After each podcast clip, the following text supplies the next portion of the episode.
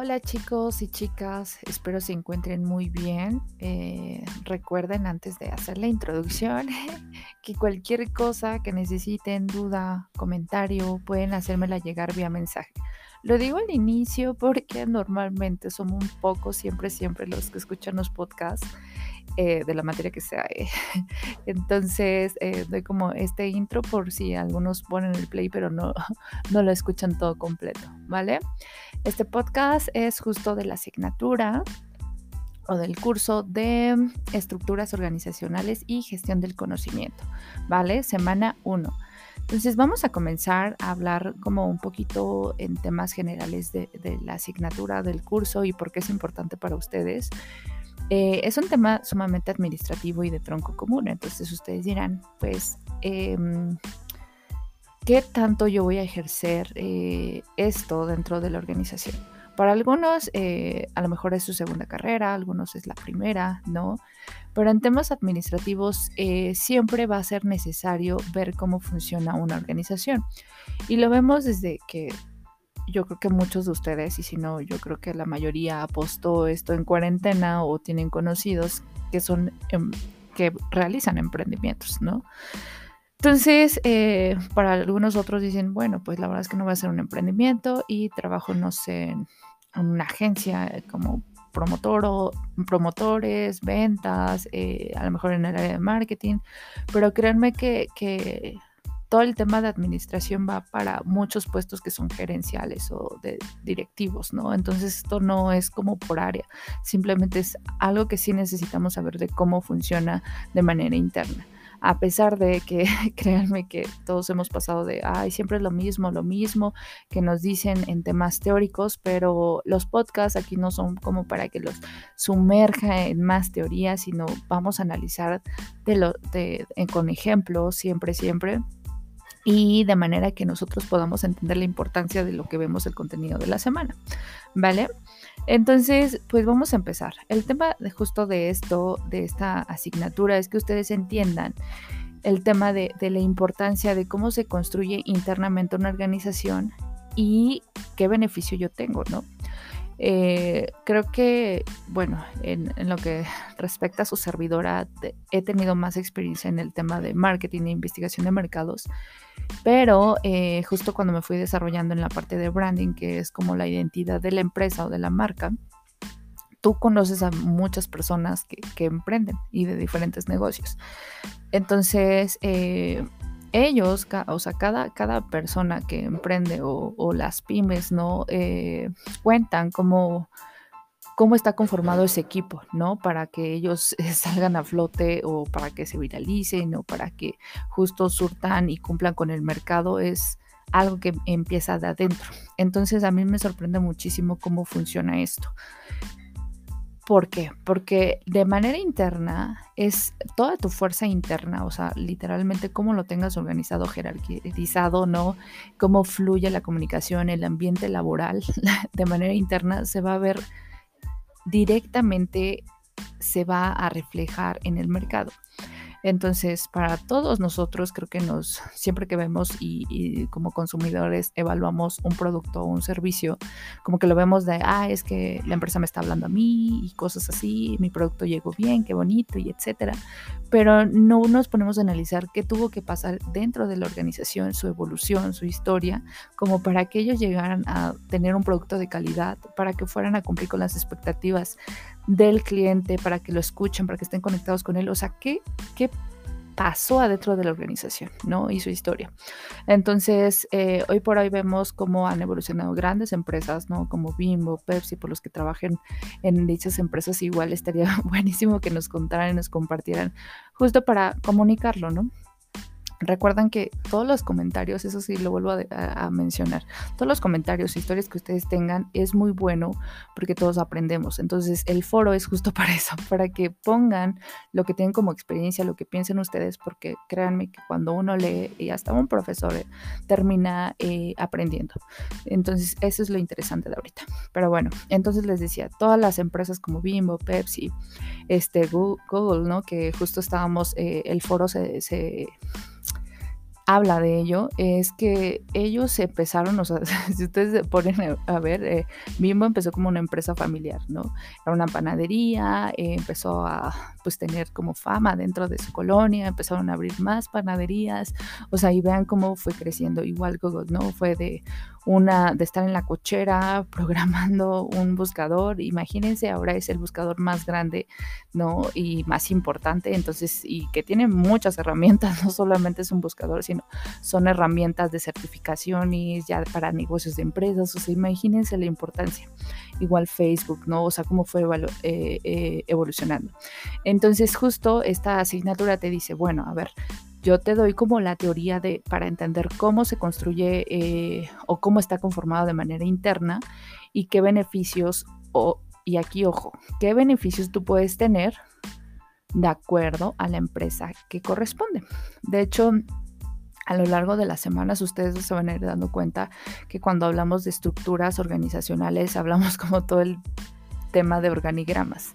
Y eso lo vas a tocar la siguiente semana, pero del poder, o sea, por ahí les dejé, híjoles, está buenísimo y espero que de verdad lo, escuchen este podcast para que le pongan empeño. Es poco material de videos, pero sí está interesante analizarlo.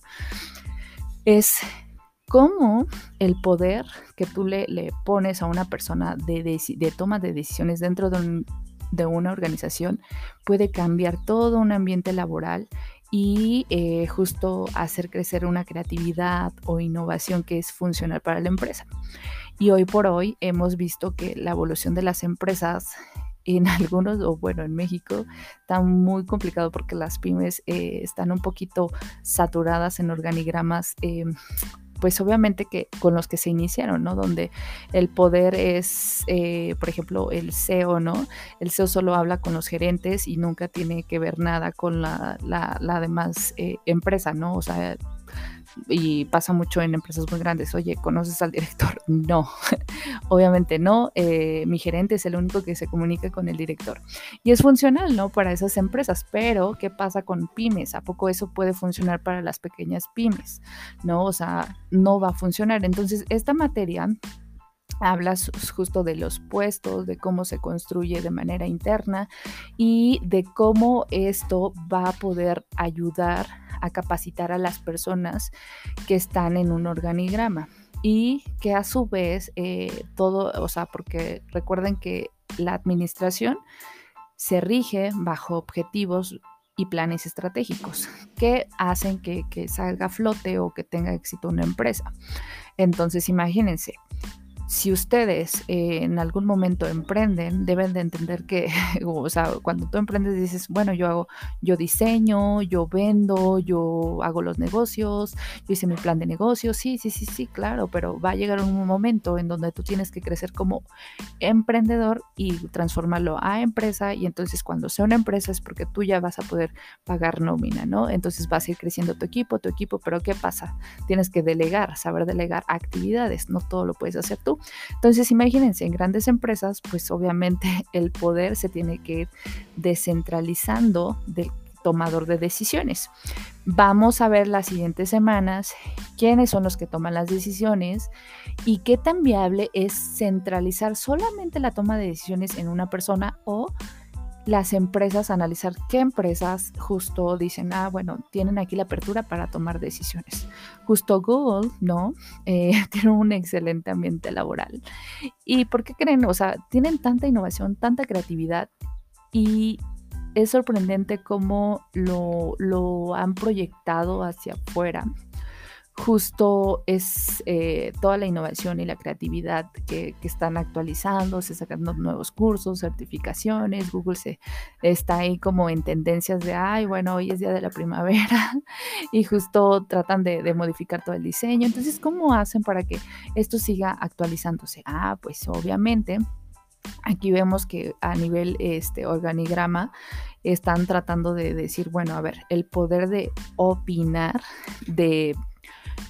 proponer, ¿no? Estrategias, procesos, pues viene de todos los empleados, ¿no? ¿Cómo vamos a hacer que todos los empleados no tengan miedo de poder hablar, de alzar la mano? Ah, bueno, con un buen ambiente laboral. Ok, ¿qué es el buen ambiente laboral?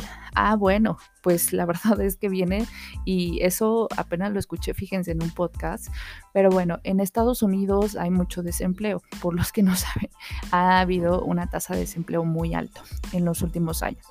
Entonces les preguntaban a las personas también porque había, las empresas estaban dándose cuenta que la rotación de puestos había pues aumentado bastante, o sea, en los últimos años, aparte del desempleo, o sea, las personas que estaban en una empresa eh, tenían, o sea, si tú les preguntabas si tuvieran la oportunidad de cambiarse de empresa, ellos decían que sí. Entonces, la parte administrativa, justo hoy dicen, bueno, o sea, o sea, estoy haciendo un paréntesis y, discúlpenme si lo hago, pero es la verdad. Una empresa que tiene alto índice de rotación de eh, justo de puestos, ¿no? O sea, del empleado que está en un puesto y al mes, a los tres meses que los capacitó, pues de repente ya contratan a otra persona y otra vez hay que capacitarlo. O sea, ¿qué pasa? ¿Habla mal de la empresa o habla mal del puesto? O de la persona que se fue, ¿no? Entonces habla más mal de la empresa porque dices, oye, ¿por qué se te están yendo a cada rato, ¿no? Y entonces es ahí el, tema de que en México y en Estados Unidos dicen, a ver, hay que entender por qué tenemos ese grado de, rotación. O sea, es bueno, es malo, porque está pasando, pero a veces el ego eh, de, de ser líder es como, ah, aquí no hay nada malo. Aquí, pues así como corremos a una persona o se va, pues encontramos a otra, ¿no? Porque aquí hay muchas personas que quieren trabajar. Esa es la parte de alguien que no es líder, de un jefe, ¿no? Entonces, en Estados Unidos justo se dieron cuenta de este poder de rotación, más bien este problema de rotación, y empezaron a entrevistar a la gente justo preguntándoles si, eh, qué era lo que, o sea, por lo que ellos se querían mover de empresa o lo tomaban como una opción. Entonces muchos de ellos, adivinen qué, eh, porque a lo mejor todos pensamos es como el sueldo, el sueldo, el sueldo es el importante. No, es lo que se dio cuenta en Estados Unidos varias empresas cuando hicieron esta encuesta. La gente no estaba buscando como mayor eh, pues, sueldo, o sea, lo primero que obviamente es algo importante, pero estaba en tercer lugar. La respuesta, o sea, de las primeras era que se les diera la oportunidad de opinar y que se les reconociera como que se les reconociera su trabajo.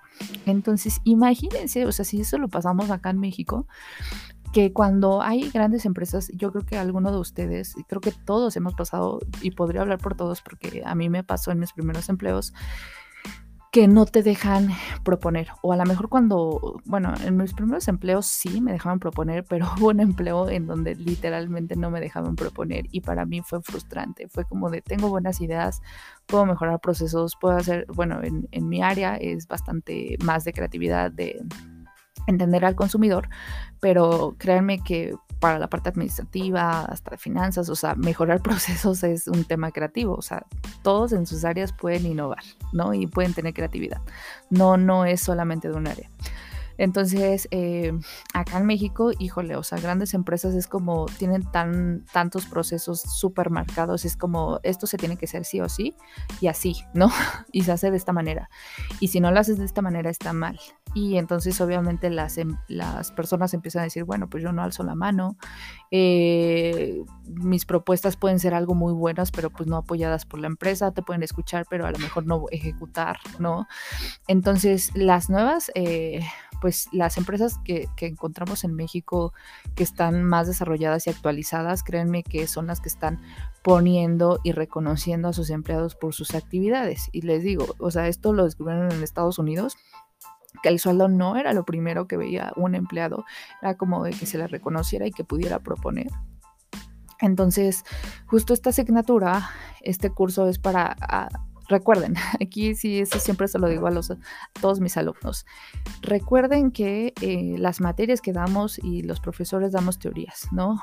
Pero es nuestra responsabilidad, es decir, de manera individual, que ustedes aprovechen lo que tiene el profesor, que investiguen por su parte y que con su experiencia formen su propia opinión, ¿vale? Y perspectiva sobre las situaciones. Eh, pues la parte administrativa es de lo que tú observas. O sea, si puedes aprender, puedes aprender estrategias, pero al final de cuentas solo eh, tu eh, experiencia va a decir, ah, esto funciona para mi empresa, esto funciona para empresa de tecnología, esto funciona para una empresa de servicio. O sea, ustedes van, tienen que aprender a decir, bueno, esto funciona, esto no. esto lo mejoro, esto lo puedo complementar con mi experiencia y de hecho haciendo hincapié en el foro 1, eso es lo que se busca, chicos y chicas, que ustedes logren contestar, pero de manera diferente, de acuerdo a lo que ustedes leen, investigan y con su experiencia pueden proponer, ¿vale? Entonces no tengan miedo de participar. Por ahí vi que obviamente muchos inician y han tenido complicaciones de cómo entender la plataforma, pero se pueden acercar a mí, no hay ningún problema. Y de los demás, pues sigan adelante. He estado viendo algunas eh, opiniones del foro, traten de hacerlas eh, más extensas. Recuerden que hay una rúbrica y justo eh, las opiniones dicen que de 200 palabras, ¿vale? Entonces, pues básicamente es la introducción de la asignatura, entender la importancia y para qué nos sirve, ¿no? Que no solamente es una materia más, sino que de verdad traten de, de identificar cómo les va a beneficiar a ustedes, ¿vale? Las siguientes semanas pues vamos a ver cómo fue la evolución de, justo la estructura organizacional, cómo diseñar un organigrama, cómo, qué tipos de organigramas hay, por ejemplo. ¿Vale? Y cómo alimentar la creatividad e innovación, los cambios. Recuerden que cualquier duda o comentario se pueden acercar a mí y espero que sigan escuchando los podcasts. Cuídense mucho.